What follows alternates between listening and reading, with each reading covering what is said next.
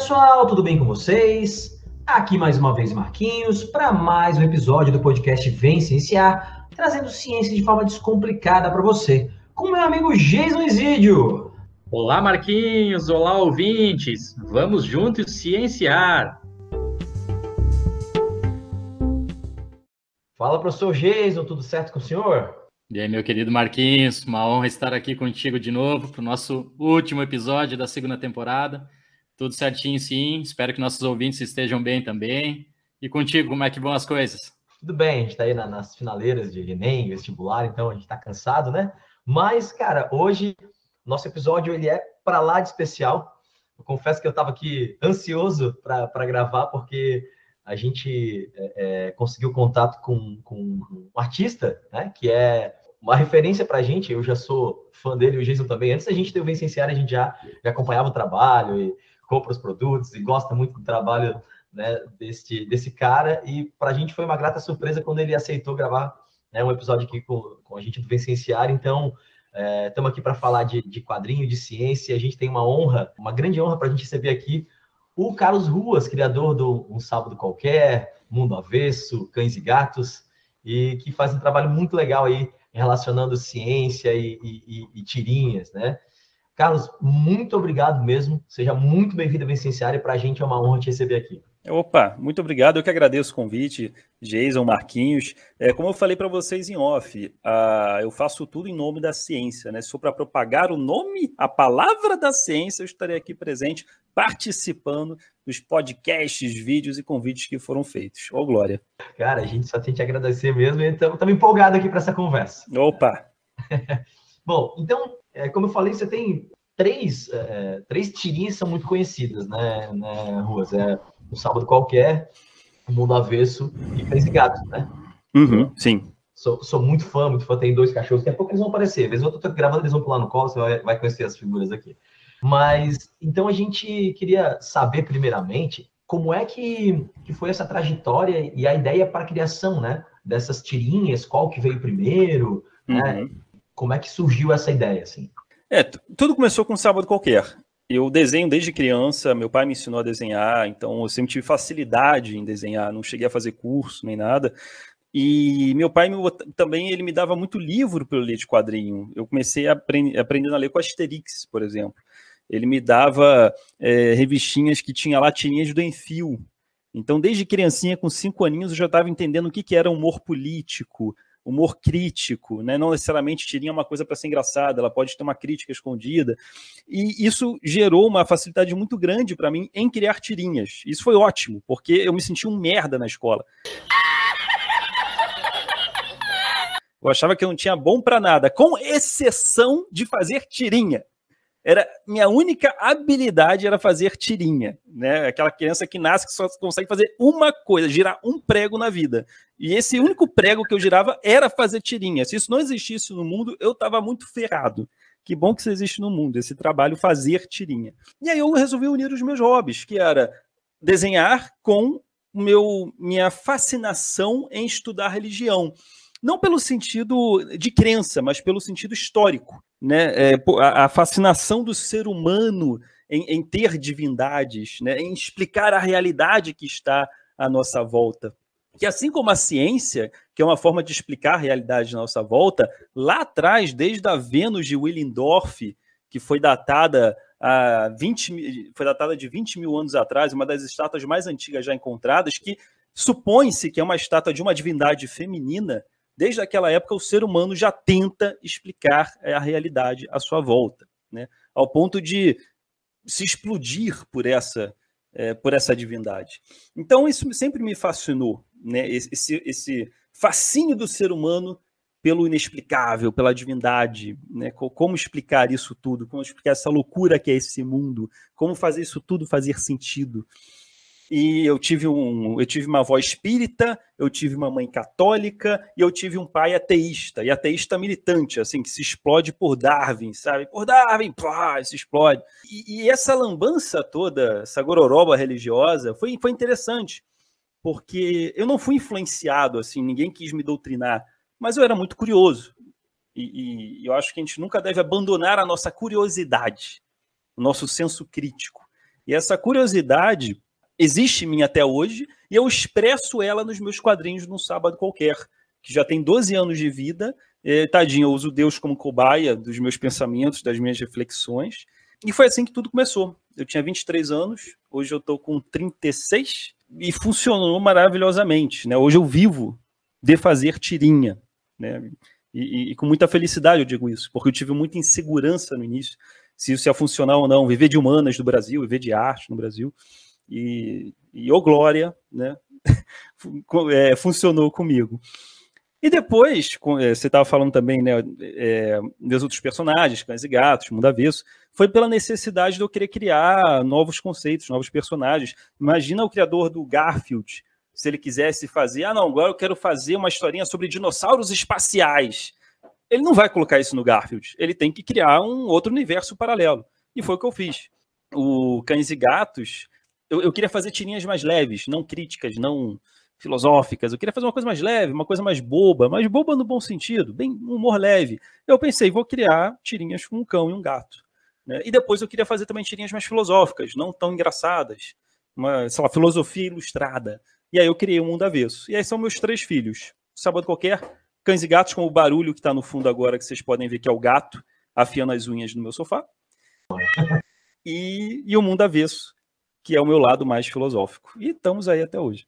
Ruas espetacular. É, enquanto você respondia que o Marquinhos lembrava do primeiro livro que eu comprei de Tio Boteco dos Deuses, e que eu acho absolutamente espetacular, assim, né? os deuses lá tomando uma, uma cervejinha e batendo Sim. papo, né? Quando chega o Google ali, o novo Deus.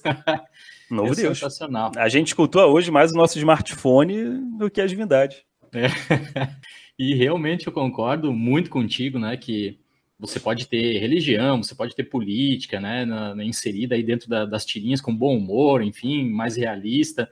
Mas eu, eu vou te perguntar aqui nessa, nessa primeira participação minha a respeito, obviamente, da, da ciência, né? Ô, Glória! Ô, Glória!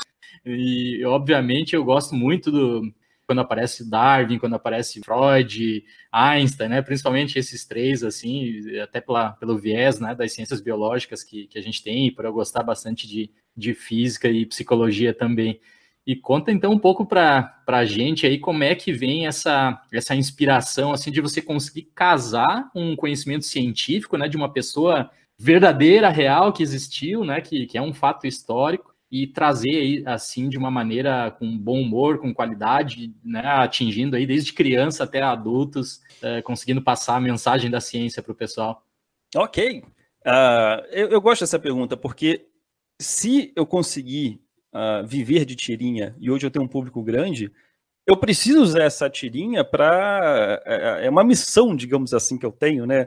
Quem quem acredita em planos espirituais, cada um, os 7 bilhões de pessoas no mundo têm missões. Né? Então, a, minha missão, digamos assim, seria uh, tentar passar o máximo de conhecimento que eu pudesse, porque eu tenho um veículo que é muito acessado. Né? E, e, poxa, já que eu tenho um, um, veículo muito acessado e nós somos seres limitados que vamos morrer em menos de 80 anos, que façamos alguma coisa legal com isso, alguma coisa para deixar alguma coisa, um, deixar um pixel de conhecimento nesse mundo, nessa nossa ligeira participação dele. Né?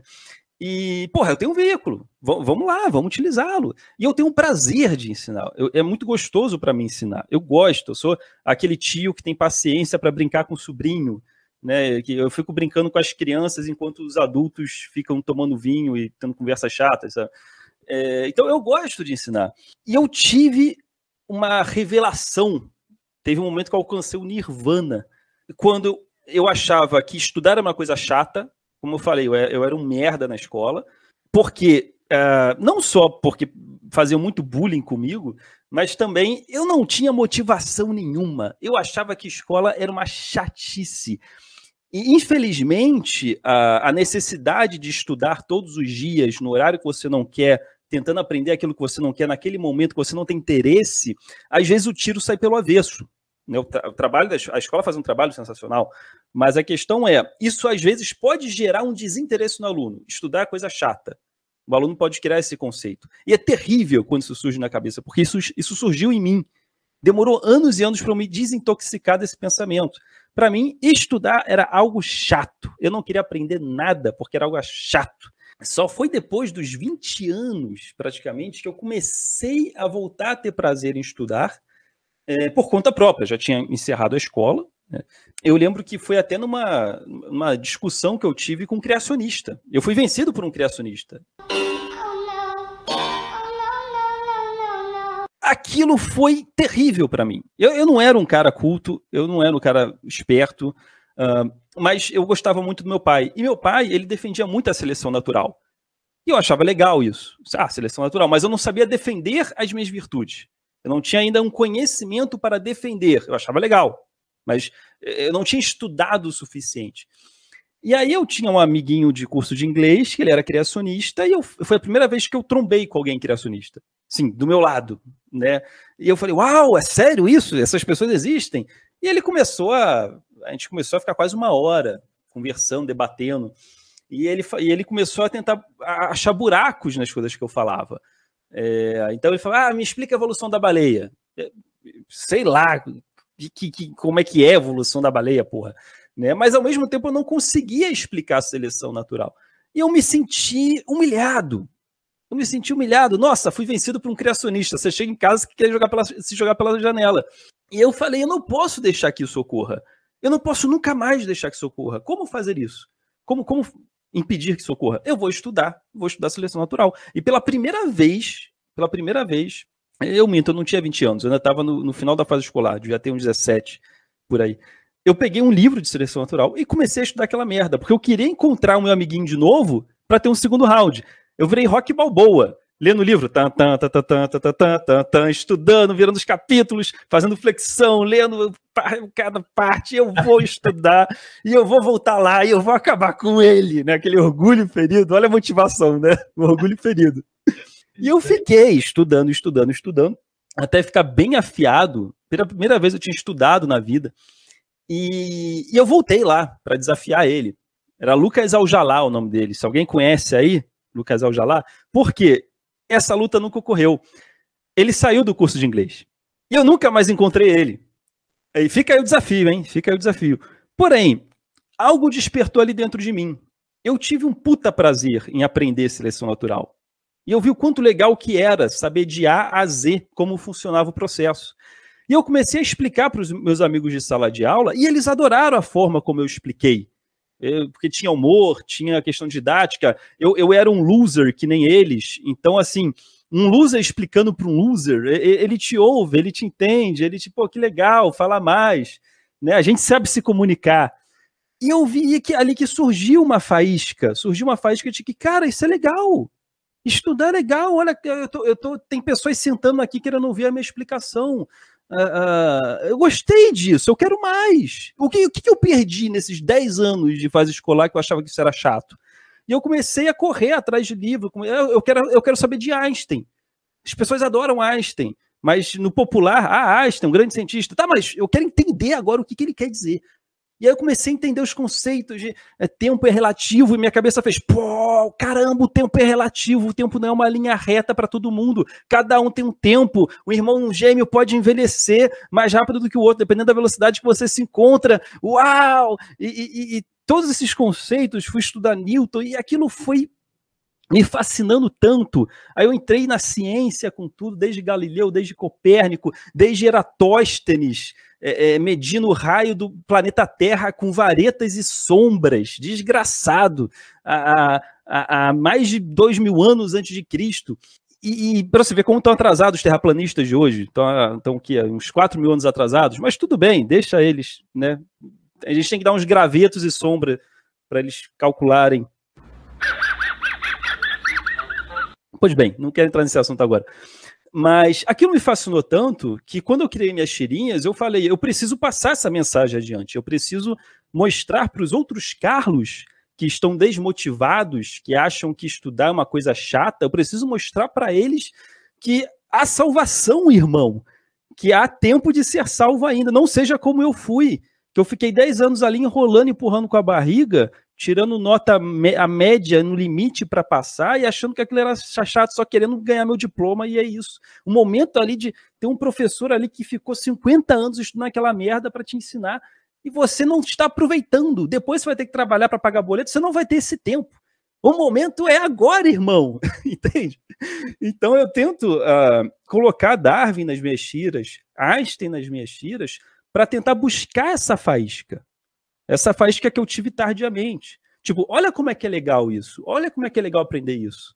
Eu tento fazer o aluno rir, se divertir e querer saber mais. Eu não, tô, eu não vou conseguir ensinar para ele toda a seleção natural. Eu não estou aqui para, através dos meus chineses, ensinar todo o conceito. Eu quero é trazer a faísca. Eu quero é trazer o prazer para ele poder abrir um livro e aí ter prazer em aprender e fixar a informação. Eu ouvi um aleluia? Amém. Ô, Carlos, é, antes do Gis fazer uma próxima pergunta para ti, eu estava aqui dando risada né, com a tua explicação. E realmente é assim mesmo, né, cara? Quando você acha alguma coisa que você goste, né, que você gosta. Nossa! Eu falo isso para meus alunos, que eu também não gostava de estudar. Mas aí quando eu me formei, eu comecei a estudar futebol americano, comecei a jogar, e aquilo foi para mim. Eu estudei futebol americano. Aí comecei a fazer cerveja, eu estudei cerveja. Ah, perfeito, cara. Então eu comecei a estudar coisas que eu gosto. Sim. É, tipo, o problema não é estudar, o problema é que você estuda. Uma, uma pergunta aqui que eu, eu sou campeão nisso, tá, Carlos? De fazer perguntas fora do, do combinado aqui. é, tu, Relaxa. explora o, o, a questão do ateísmo de uma forma muito leve nas suas tirinhas, né? Uhum. E a gente já, já declarou aqui, eu e o Jesus, né? Que nós somos ateus e tal. Então a gente gosta muito, porque é uma maré muito, muito leve, né? De, de você explorar. E eu sou muito fã de um grupo de humor, não sei se você conhece também, queria saber, que é o. É, provavelmente você conhece o Monty Python, né? Ah, clássico. Cara, e, então eles têm. Eu sei que um dos teus, teus livros é A Infância de Cristo, né? A Infância de Jesus, não é isso? Sim, sim, é o meu quarto livro. Isso. E, e aí eu lembrei, né? Esse livro eu não tenho ainda, eu tenho o Deck dos Deuses. Mas... Olha, vai estar em promoção na Black Friday, vai estar custando 15 reais nessa sexta-feira. Já vou comprar, já. E... mas eu lembrei de da vida de Brian, né? Que é muito bom também, né? Eu... Cara, o Monty Python, eles têm uma sketch que é Tipo, será que existe vida após a morte? Vamos debater isso hoje. Temos aqui três pessoas morte, mortas para debater isso. três pessoas no sofá assim mortas. O debate se existe vida após a morte. Monty Python era sensacional. Sensacional, né? É espetacular essa, essa fala do Carlos, porque é, é, e a tua também, Marquinhos, porque é sistema dopaminérgico na veia, né? É motivação para aprender. A gente vai falar disso na, na terceira temporada aí, então como é que eu, já como vamos é que eu... pegar um gancho aqui, né? Existe um termo para isso? Existe um, um nome para isso? É o sistema dopaminérgico, assim, liberação de dopamina que te dá motivação para aprender tarefas, assim, né? Então, é isso, se as é pessoas é não têm isso, não adianta querer empurrar um conhecimento, né? Que nem te, tentava te empurrar, né, Carlos, ou no Marquinhos. Não adianta, tem que, você tem que encontrar algo que te dê prazer e que esse algo que te dê prazer te leve a aprender, né? E aí vai expandir do universo. É isso, algo que te motive, que te dê, porra, tesão naquilo, né? O problema é essa busca. Ah, o que, que é? Cada um tem a sua, né? Cada um encontra, alcança o seu nirvana, né? É, você ilustrou muito bem, né? O momento errado, a hora errada, o que eu não queria saber naquilo, né? Tem muita variável e realmente o sistema Sim. de educação. É, né? No meu caso foi um, um, um, orgulho ferido que despertou o meu nirvana, né? Cada um tem o seu, né? Vamos achar aí o menino, como é que é o nome dele mesmo? O Lucas Aljalá. Ó, te pego lá fora, hein? Não, essa briga não acabou ainda não, hein, Lucas? Se eu te ver, já passou 20 anos, mas ó, se eu te ver na rua.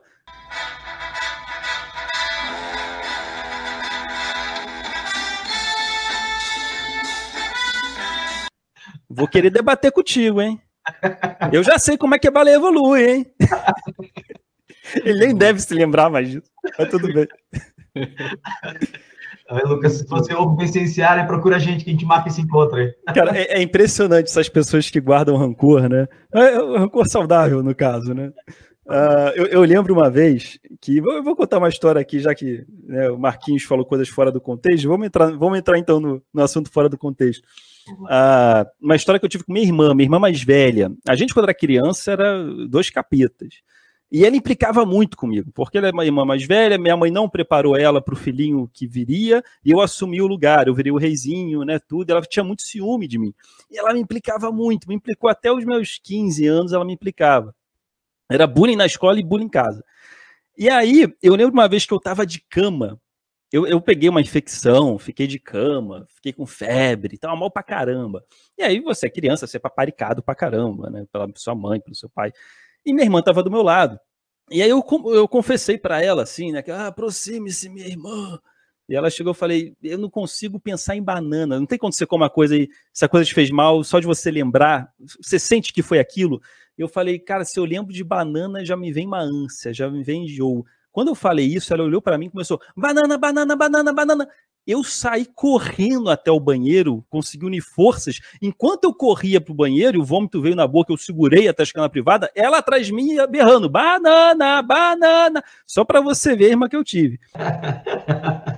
uh, pois bem, 15 anos se passam. 15 anos se passam. Minha irmã já tá, passa dos 30, fica grávida do, da primeira filha, minha sobrinha, Ana Beatriz. E quando ela estava grávida, eu estava no restaurante com ela, com minha, com minha mãe, ela grávida de, não sei, seis, sete meses, alguma coisa assim. E a gente estava no restaurante comendo e ela tinha o hobby de fazer mosaico ficou na gravidez, ficou um pouco ociosa, vou fazer mosaico. Ela estava se descobrindo. É uma coisa terapêutica, ficar montando mosaico, pecinha por pecinha, colando. Porém, aquele cheiro daquela cola começou a causar enjoo nela, porque a gravidez causa enjoo, ela associou todo dia ao cheiro daquela cola. E aí ela falou isso na mesa. Ela falou: Ah, mãe, não consigo pensar em mosaico, que já me vem uma ânsia, já me vem enjoo.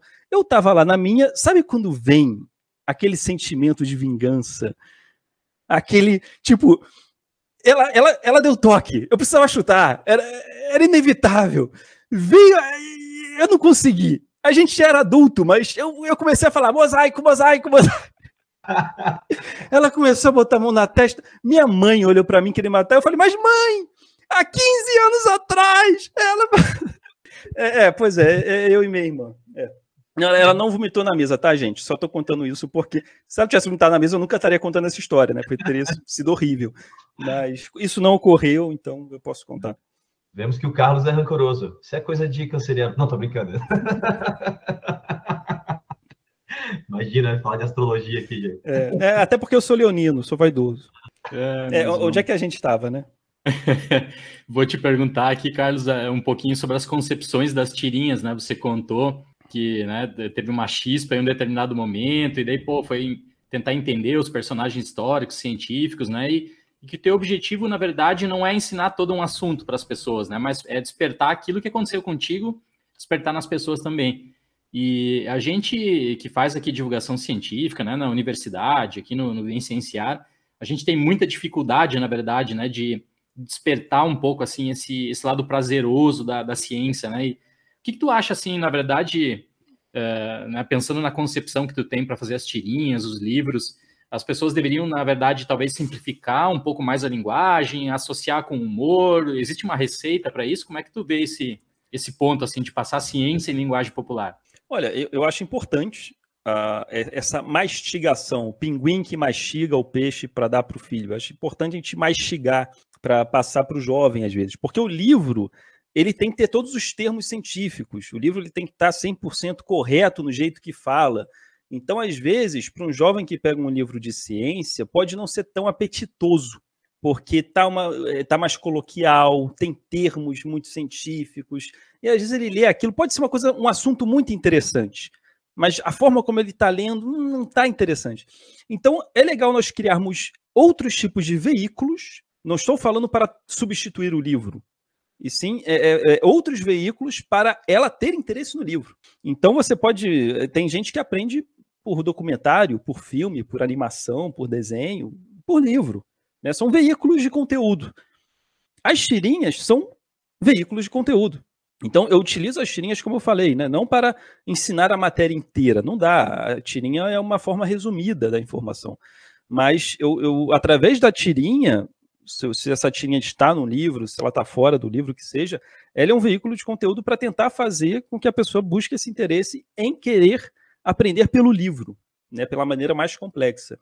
Então, são formas, são maneiras. A gente tenta, né, a gente se esforça, não, não existe um livro de receita. Né? Às vezes a criança pode alcançar o nirvana porque fez um teatro interpretando o personagem que ela queria e se apaixonou por aquilo lá. Foi o teatro que me alcançou esse nirvana. Ah, foi a tirinha. Ah, foi o Pato Donald no mundo da matemática. Ah, foi, né? É, a gente tenta, né? É importante a gente tentar. Não, talvez a gente não contamine 100% da sala, mas se a gente conseguir ali fazer com que 10% alcance o nirvana, para mim já é uma vitória. Com certeza. É, a gente tenta atingir o máximo de, de pessoas que, que pode. A gente, como professor, é isso também, caso, né? Que tanto eu quanto o Gis somos professores, né? Eu dou para ensino, ensino médio e cursinho para vestibular e o Gis para graduação. Uhum. E é isso, cara. Quando você consegue, assim, é, um aluno que, pô, fiz pô, biologia por tua causa, né? né? É, e às é. vezes esse aluno ele vai, se forma, ele vira um puta aluno, vai lá para Harvard, ele, ele lembra de você, sabe? Pô, foi ele que né? Às vezes é uma pessoa que faz diferença no mundo, às vezes, né? E é legal quando a gente, pô, foi, foi eu que motivei esse cara, é sabe? Eu, eu, lembro de professores que me motivaram, apesar do meu desinteresse. Eu tive um professor chamado Mário de História, eu gostava muito dele, gostava muito dele. E, e eu via que ele tinha uma. Ele buscava tentar esse interesse na gente. Uh, eu lembro quando ele fez. Ele podia só abrir um livro e ficar falando, repetindo tudo que está no livro, mas eu lembro quando ele fez a gente montar um teatro para falar de cada revolução que ocorreu no Brasil. É, e a gente tinha que estudar, fazer o teatro, fazer os personagens. Era divertidíssimo fazer aquele teatro. É, e depois ele falou: não, agora vocês têm que fazer uma música sobre aquela situação. Aí a gente, pô, criando música. Eu, eu que sou de humanas, tudo isso me encanta: teatro, música, desenho. Então adorava. Era o único momento que eu tinha prazer em fazer alguma coisa ali e que eu aprendi alguma coisa. Obviamente não funcionaria para todo mundo, né? mas para mim aquilo estava funcionando. Eu lembro quando ele ensinou Revolução Industrial. É, ele pegou um pedaço. Isso foi sensacional. Ele pegou um pedaço de folha de papel e deu para uma pessoa, para um aluno, e falou: Esse aluno aqui, a Mariazinha, vai fazer um aviãozinho. E depois ele pegou um pedaço de papel e colocou na primeira fileira é, para cada aluno, para a primeira fileira para cada aluno. Aí, e aí ele falou o seguinte: você que está na frente, da carteira da frente, que está com papel, faz a asa de um avião, passa para trás. Quem está atrás de você faz a segunda asa do avião, passa para trás. Quem está atrás vai fazer a outra parte do avião. E deu isso para a sala inteira, de 40 alunos. E a Mariazinha, Mariazinha lá no cantinho da sala vai fazer um avião. Aí ele falou, já. Aí começamos, pá, pá, pá, pá, pá, pá, tipo um passo repassa. Enquanto a Mariazinha fez um avião, a sala tinha feito ali mais de 20, 30 aviões. Olha que legal ele ensinando Revolução Industrial, essa coisa de produção em série. Né? Eu achei aquilo. É, é bem, bem melhor fazer isso do que ler isso em um trecho do livro, que talvez eu esqueça, né? Então, essas atividades na prática, pô, me ajudaram muito. Então, isso é legal esses esses professores. Eu nunca encontrei o Mário para falar o quanto era legal as aulas dele, mas eu tenho ele bem guardado na minha cabeça, que ele, porra, o quanto ele se esforçava e era uma das poucas aulas que eu realmente tinha prazer em aprender. Que legal. É, eu vou, vou aqui contar uma passagem aqui muito interessante comigo ontem, cara. Eu saí, fui ao shopping comprar um negócio ali e encontrei o aluno saindo do Enem e veio um aluno com uma mãe e aí a mãe veio falar, porque agora com ensino remoto, né, Ruas, a gente tem o pai, às vezes, em casa assistindo aula. Então a mãe veio falar: Meu Deus, professor, eu aprendi com você sobre vacina. Eu sou ah, eu não sabia. Muito obrigado. Cara, eu achei interessante isso aí. Cheguei em casa assim, emocionado. A mãe falando. É verdade, o remoto, às vezes os pais assistem junto, né? É verdade. Olha só, a mãe aprendendo com você. Exatamente, achei demais, demais. Sim, sim. Bom, Ruas, vou te fazer mais uma pergunta aqui. A gente está hum. falando né, de aprender, né, de passar conhecimento, você falou. Aliás, você, você tem tudo para ser, ser, um professor, né, cara? Podia ser professor também. Ah, não quero arriscar, não. Que, que aprendam com as minhas tirinhas. Eu, eu, eu, tenho medo de sala de aula. Eu é. sofri muito bullying na escola. Vai que vão fazer bullying com o professor, vai, vai lembrar gatilhos antigos, eu vou ficar, ah, vou sair correndo chorando. Eu não quero tentar, não. É, mas, cara, então, né, a gente aprende com a tua tirinha, né, com as tuas tirinhas, a gente aprende, isso é, é, é fato. É, às vezes, como você falou, isso instiga as coisas. Eu já fui né, ver alguma coisa numa tirinha sua que eu não, não conhecia, fui, fui dar um Google, fui pesquisar, né? Então, o que, que tu, tu consegue enxergar de desafio para o futuro, assim, né? Se a gente é, consegue, é, se tu acha que, que as tirinhas conseguem continuar sendo um canal, né? É, uma ferramenta para divulgação científica daqui para frente, se elas têm né, esse, essa possibilidade de continuar atingindo muita gente como atingem ainda atualmente, né? Olha, eu, eu acho que tem desde que seja temporal. Eu gosto de criar tirinhas atemporais. É, quando o Enfio faleceu, ele tem a frase icônica dele que é morro, mas meu trabalho fica. E se eu quero deixar alguma coisa, é, não pode ser, eu não posso ficar só falando de uma coisa que aconteceu hoje, para estar tá no trend no Twitter, para eu ganhar mais curtida estrategicamente, você falar de uma coisa que está acontecendo hoje dá mais ibope, dá mais curtida. Eu prefiro fazer uma tirinha atemporal para não ser lembrado só hoje, ser lembrado nos próximos, sei lá, 500 anos. Né? Que daqui a 500 anos vejam minha tirinha e vão estar aprendendo com Darwin, vão estar aprendendo com Einstein, vão estar. Né, são coisas, são conceitos da ciência que não vão ser trocados, né, vão continuar ali. Então, é, eu me esforço muito por fazer tirinhas atemporais. Se tiver tirinhas de momento, é, é, é 10% do meu trabalho. Às vezes, eu, realmente, uma pessoa falece, Steve Jobs faleceu, eu fiz uma tirinha em homenagem a ele, por exemplo. É, então, são, mas são, são exceções. Né? E, e se eu puder até falar uma coisa, é, eu fui assistir o podcast de vocês, antes de, de estar tá falando aqui, e eu acabei assistindo de vacina. Vocês falam sobre vacina. E vocês me deram uma ideia de tirinha. Vocês estavam falando do cinto de segurança, de é, leis que são criadas né, para em benefício nosso, para proteger a gente, proteger o próximo, e as pessoas mais conservadoras ficam, né? Ah, eu estou em um país livre, o meu direito de não usar cinto, e sempre tem, sempre tem essa galera que, ah, então é uma ditadura, é uma tirania, né? Sempre tem. E aí eu pensei, e, e assim, a gente se sentiria idiota hoje vendo é, é, vendo essas pessoas que, ah, cinto de segurança, aí vocês falaram de capacete de moto. Aí eu estava ouvindo isso, eu pensei, poxa, isso dá uma tirinha de eu mostrar essas, esse comportamento, né? Ah, tipo, leis, é, pode ter um título, leis que foram criadas para proteger você e proteger o próximo, e aí suas reações conservadoras. E aí mostra as reações, é, tipo, cinto de segurança. Aí a pessoa fala, ah, meu, meu, meu direito de não usar capacete de moto. Absurdo, vivemos uma ditadura. Mas, assim, são, são coisas idiotas. Você vê hoje, você fala, ah, essa galera é idiota. Eu acho que até quem é conservador vai achar essa galera idiota. Que até é conservador, não, mas eu uso cinto, mas eu. Né? E aí eu chego no hoje. Aí no último quadro eu boto passaporte da vacina. E um cara tá. Aí o cara, não, peraí, mas o passaporte. Eu quero que ele. Eu, eu quero botar ele se confrontando ali naquela hora, entende? Você vai levando devagarinho.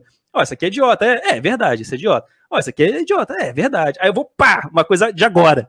Tipo, você é o conservador de amanhã, cara. Você não tá percebendo isso.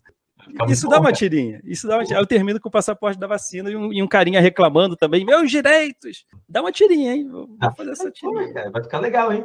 Feliz de a gente ter dado uma ideia para você. Sim, sim, pois é. Olha só.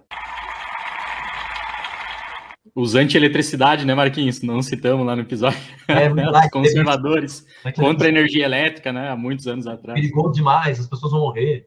Teve isso também, viu, Russo? Olha só. É, eu, eu, eu, lembro disso, eu já li sobre isso, que quando a eletricidade começou a ser domesticada, digamos assim, né, controlada, não existia mais o Deus elétrico, né, agora é uma, um conceito científico, é, realmente teve pessoas contra e, né, perigos e né? Teve até charges conservadoras, de uma pessoa amarrada nos fios dos postes, como se fosse uma teia de aranha morrendo eletrificado. Né? Pois é. Ah, espetacular, Ruas. Eu vou te fazer a minha, minha última pergunta aqui, é, saindo um pouquinho dos teus livros, das tuas tirinhas, né? Porque a gente vê que tu é um cara realmente, assim, tem a ver empreendedora, né? Tu tem a empresa aí com... Inclusive, lá no, no laboratório onde eu fiz pós-doutorado, na, na, na, Universidade Federal de, do Rio Grande do Norte, o pessoal comprou Deus de pelúcia, eu fui lá comprei Lucy de pelúcia, né? Pra gente equilibrar as energias ali. Ô, Glória! Então tinha. Aí eu vim aqui para Santa Catarina de novo, acabou ficando lá no, no laboratório de presente para o pessoal. Mas como é que você vê assim, Ruas, essa, essa perspectiva, é, que é uma coisa que a gente discute também atualmente muito na, na universidade, né? As pessoas ficam muito presas assim em estudar, desenvolver os seus cursos de graduação e, e trabalhar especificamente ali na sua área de graduação. Ou ele vai para pós-graduação e aí ele só vê o, o, mundo acadêmico como única oportunidade.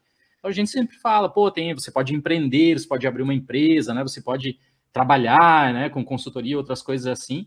E eu vejo que você é um exemplo de uma pessoa que, na verdade, dentro aí da, da ciência, você criou basicamente todo um nicho, né? Não só os livros e, e as tirinhas. Como que, que tu vê, assim, que, que conselho tu deixa para os mais jovens aí, se eles podem realmente trabalhar com consciência, fundar empresas baseado nisso, ou é muito difícil? Olha, é, é, eu acho que não é difícil. O difícil talvez seja encontrar o nicho. Você, da mesma maneira que você tem um nirvana de ter prazer em estudar, você tem um nirvana também de ver uma oportunidade que pode funcionar. É, eu, eu tive que me tornar empreendedor não porque eu queria, mas por necessidade porque eu vivo de arte no Brasil. e eu tinha muita insegurança. E eu pensei, eu tenho que ser empreendedor, eu tenho que. E, e, assim, se eu quero viver da minha arte, eu tenho que saber empreender ela, porque eu vou vender ela. Então eu tenho que aprender a fazer isso. Eu não me considero um bom empresário, eu me considero um bom desenhista, mas eu me considero um empresário regular. Eu não sou aquele cara que fareja oportunidade, ah, né? não, eu sou um cara que eu consigo farejar mais oportunidades ilustrativas, digamos assim. Mas eu tive que aprender a, a eu não podia ser aquele hippie tocando com baiá que fica pintando quadro, adoraria, adoraria, mas não posso. Tem que vender minha arte. Então, eu tive que aprender, eh, li uns livros de empreendedorismo, vi uns podcasts sobre empreendedorismo, para poder entrar nesse universo, para não brincar. Não queria brincar de ser empresário, eu preciso ser empresário. É, apanhei muito, eu não tenho ninguém da família do ramo de empreendedor, empresário, ninguém, ninguém. É, então eu aprendi com os meus erros, perdi muito dinheiro no início, é, mas hoje eu estou bem mais estabilizado depois de todo esse tempo, eu já estou mais estabilizado, sei como, como a banda toca. Isso que vocês falaram de nicho de mercado, às vezes é mais interessante você uh, procurar um produto ou vender um produto para um nicho do que para o Brasil inteiro, digamos assim. É, eu li uma vez num livro de empreendedorismo um conceito que eu achei bem interessante, que ele, é, que ele falava, por exemplo, ah, você quer vender tênis, vou vender tênis. Mas aí, se você for vender tênis, você vai competir com Nike, com Olympus, é, Olímpicos, é, com todas essas marcas, Adidas, né? Essas marcas já grandes no mercado, né? Por que, que vão comprar o seu tênis, né? O que que seu tênis tem? Então, às vezes, é melhor você vender esse tênis para um nicho do que para o Brasil inteiro. Por exemplo, ah, não, na verdade, eu vou fazer um tênis para alpinistas suíços estrábicos. Aí você fala, não, mas isso aí é 1% do, de pessoas. Sim, mas eu vou ser a referência desse 1%. Eu vou vender mais para esse 1% do que para os outros 99%.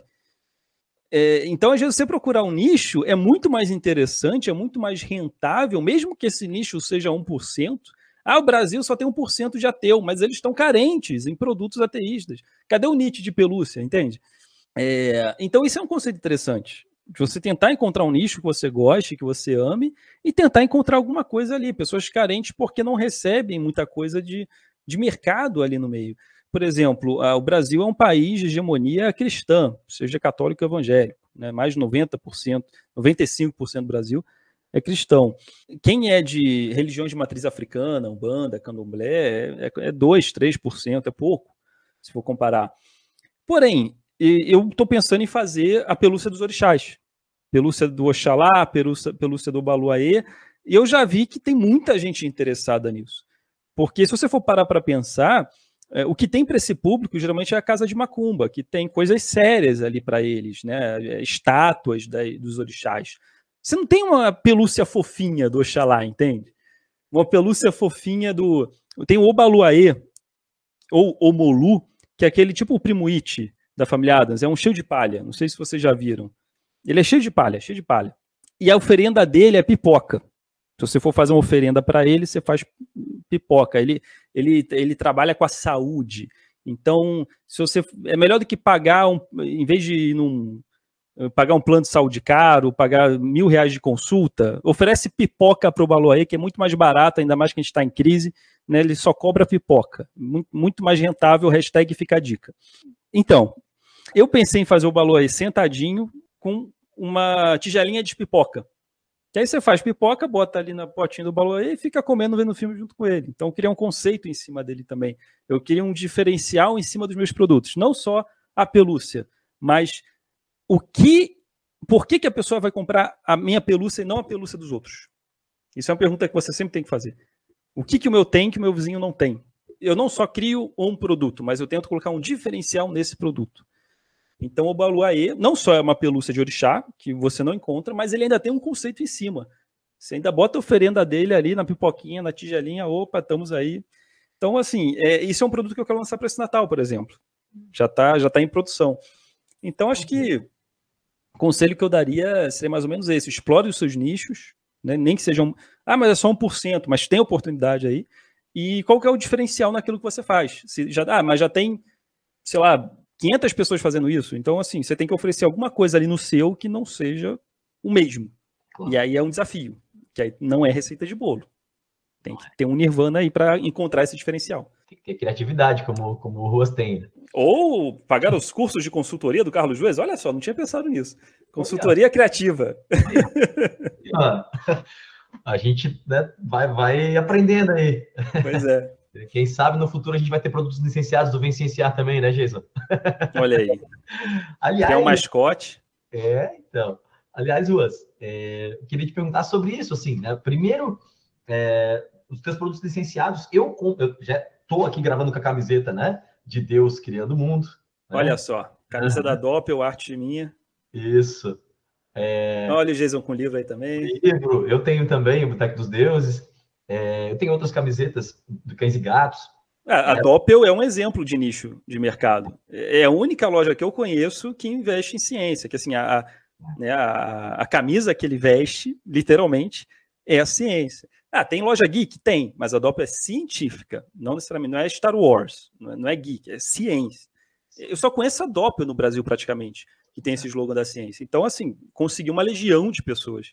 Isso é muito legal e, e super merecido para o Igor. Ele faz um trabalho sensacional com essas camisas. Sensacional. O Igor é um, uma pessoa maravilhosa também, já bati um papo com ele aí. A gente já citou eles aqui no Licenciar. Uhum. E os produtos licenciados estão só na, na Doppel, Ruas, ou tem em alguma outra loja? Bem, é, é, eu tenho a minha loja de um sábado qualquer, que é uma loja qualquer.com, tem meus produtos lá. E eu tenho meus parceiros. O Igor é um parceiro, né? Eu faço arte para ele vender as camisas. Então, é, é um licenciamento. De licenciamento é basicamente o Igor que eu tenho. E a Doppel, que tem a, a, pegada científica, que é uma coisa que eu tenho também um forte apreço. Né? Então fiz questão de fazer essa parceria com ele. Para quem quiser dar uma conferida, então é uma loja qualquer? Uma loja qualquer.com. E a Doppel, que é com dois P's da gente. Né? Exatamente, Doppel Store. Muito. Para quem quiser camisa. É isso aí, muita coisa legal lá. Bom, Ruas, então, cara, é, eu sei que você está lançando um novo livro, né? Conta pra gente um pouquinho sobre isso. Quantos livros você já tem? E, e, fala um pouquinho desse livro novo aí. É o melhor livro que eu já lancei. Já digo isso. Aí, é o melhor livro. Porque assim, todos os livros que eu lancei são coletâneas das minhas tirinhas. Né? Eu fico dois anos fazendo tirinhas todo dia, junto faço um livro. Mais dois anos, junto faço um livro. Esse livro que eu lancei agora, ele é um livro inédito. Ele não é coletânea de tirinha. É, é tudo inédito, do início ao final. Então, ele, obviamente, deu muito mais trabalho mas é, é um trabalho que eu quero que fique, pensando no atemporal. Esse livro eu fiz não pensando no momento, preciso ganhar dinheiro, vou juntar minhas tirinhas, botar aqui no livro, não desmerecendo os meus livros. É, pô, são um trabalho de dois anos, uma compilação de dois anos. Mas esse livro, chamado De Onde Viemos, é uma introdução à ciência. E foi um trabalho muito complicado, de muita pesquisa. Então, a energia que eu coloquei em cima desse livro foi muito grande. Porque eu pego, como eu citei a Vênus de Willendorf, né, o ser humano tentando explicar a realidade ao seu redor, que o início, a única explicação que existia era deuses. Então, eu, eu cito criacionismos pelo mundo. Então, eu já pego, já entro numa pegada de diversidade religiosa, não só o criacionismo cristão, do Gênesis, que todo mundo conhece, eu retrato em quadrinho, mas também o que, que aquela tribo lá de Vanuatu do, do arquipélago de Vanuatu, lá na Melanésia, daqui, dos, das 80 ilhas do arquipélago de Vanuatu, tem três chamadas Ilhas Banks. O que, que, aquelas, que, que aquela tribo pensa sobre como o mundo foi criado? Eu retrato isso em quadrinho. Eu boto os clássicos também, criacionismo egípcio, criacionismo grego, criacionismo nórdico. Eu, eu, colo, eu coloquei 12 criacionismos, que era a civilização daquela época tentando entender como o mundo surgiu. Após eu passar por isso, eu, eu convidei 12 artistas diferentes, porque o livro vai se basear no Boteco dos Deuses, desenhado por mim, porém os deuses vão tretar, eu criei o mundo, não, eu que criei, quem você pensa que é? Eu criei o mundo, né? Ego de Deus é terrível, os egos, né? São todos leoninos, muito vaidosos. E né? eles começam a contar suas histórias. E aí, quando ele conta a história, o Odin fala: Olha, na verdade, eu que sou o dono da verdade, foi assim que tudo começou. E aí entra um artista convidado, desenhando uh, o criacionismo nórdico. Então são 12 artistas convidados e 12 histórias. E tem o meu traço também, que é a situação do boteco. E depois, quando se encerra esse ato, entra o segundo ato, que aí é a ciência. Eu entro. E o que nós sabemos hoje sobre a criação do mundo? E a criação da humanidade? E aí eu coloco o Darwin para falar, explicar a seleção natural bem didático, bem didático, fiz bem didático, bonitinho, te pegando pela mão, explicando como funciona, dando exemplo de animais, exemplos muito curiosos. A lagarta que parece um cocô de pombo, que ela conseguiu essa defesa natural por causa do, dos cocôs de pombo que ficam nas folhas e ela é, a seleção natural foi agindo e ela foi criando um formato parecido com o cocô de pombo que foi sendo selecionado positivamente as mais parecidas com o cocô. Então eu, eu vou explicando bonitinho. Tem uma batalha de hip hop entre Darwin e ornitorrinco. O ornitorrinco eu, eu coloquei um ornitorrinco é, criacionista que quer ali desbancar Darwin e aí eles fazem uma batalha de hip hop Sabe, o ornitorrinco, então me explica, meu irmão. Então me explica, de onde eu vim, o que, que eu sou, né? Aí todos os deuses, oh! Aí o Darwin bota o óculos escuro, bota o boné para trás, aí começa o hip hop, ele começa a explicar o ornitorrinco. Só para vocês terem uma noção. E eu boto o Georges Lemaitre, não sei se é assim que se soletra, ele é francês, Lemaitre, é, para falar sobre o Big Bang, que ele foi quem teorizou o Big Bang, o Georges Lemaitre. E, e, curiosamente era um padre franciscano, olha só. Esse é o livro de onde viemos. Que legal. Tem previsão, ruas de lançamento? Eu fiz um catarse, então eu vou enviar primeiro para os apoiadores. E o lançamento oficial na loja será durante a CCXP. CCXP dia 5 e 6 de dezembro. E quem comprar durante a CCXP, ele vai autografado. Então, hashtag fica a dica. Fica a dica. Podemos fazer um aí para sortear, né, Marquinhos, no Vencenciar também. Vamos, vamos. Opa, é um, bom, é, é um bom sorteio, é um bom item. Organizado já, já está resolvido. Vamos comprar aqui para sortear. E já vou também entrar no Catarse ali para contribuir, não estava sabendo. o, Ruas, então também deixa aí tuas redes sociais, né, é, teus canais, projetos paralelos, qualquer coisa que você tiver aí para divulgar, cara, já deixa aí para os nossos ouvintes poderem acessar teu conteúdo. Ok, bem, se você se interessou, se você gostou em ouvir a palavra de um sábado qualquer. Então você pode me acompanhar, principalmente no Instagram, minha rede principal é Instagram, arroba um sábado qualquer, e tem o meu perfil pessoal, que eu também coloco. As tirinhas do Mundo Avesso agora são colocadas no meu perfil pessoal, que é o arroba carlosruas.sq. E tem também o arroba cães e gatos, para quem quer uma coisa mais leve. Ai, não gosta de tirinha religiosa. Tá bom, tem ali uma relação de amizade entre um cão e um gato super saudável. Você pode ali se divertir com cães e gatos.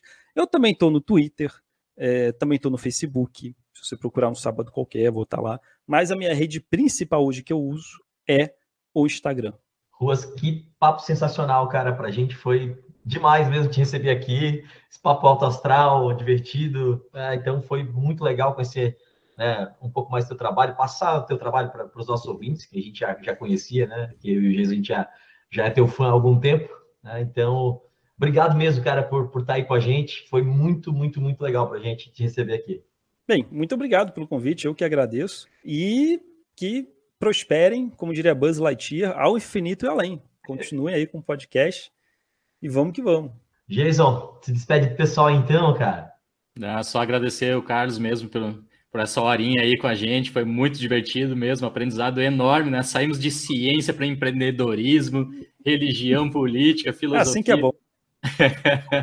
e soubemos até os casos específicos aí da irmã do Ruas. Foi muito banana, legal. Banana, banana, banana. Só falei aqui, nunca te falado essa história é publicamente. o Ruas é rancoroso, hein? É, olha lá, hein, que vocês vão falar para mim. um grande abraço para os nossos ouvintes aí, pessoal, e até o próximo episódio. Gente, obrigado por ouvir o Vicenciar e a gente está aqui sempre tentando trazer conteúdo relevante de qualidade para vocês. Continuem com a gente. Um abraço e até a próxima. Eu ouvi um aleluia. Sigam o Vicenciar nas redes sociais, arroba Vicenciar no Instagram e no Twitter. Temos página no Facebook, temos canal no YouTube o nosso e-mail é vencenciar.gmail.com. Por esses canais você pode tirar sua dúvida, mandar sua crítica ou sugestão. Estamos nos principais tocadores de streaming de áudio. Estamos no Anchor, Apple Podcasts, Google Podcasts, Spotify, Podtail, Breaker, Castbox e logo estaremos em outros.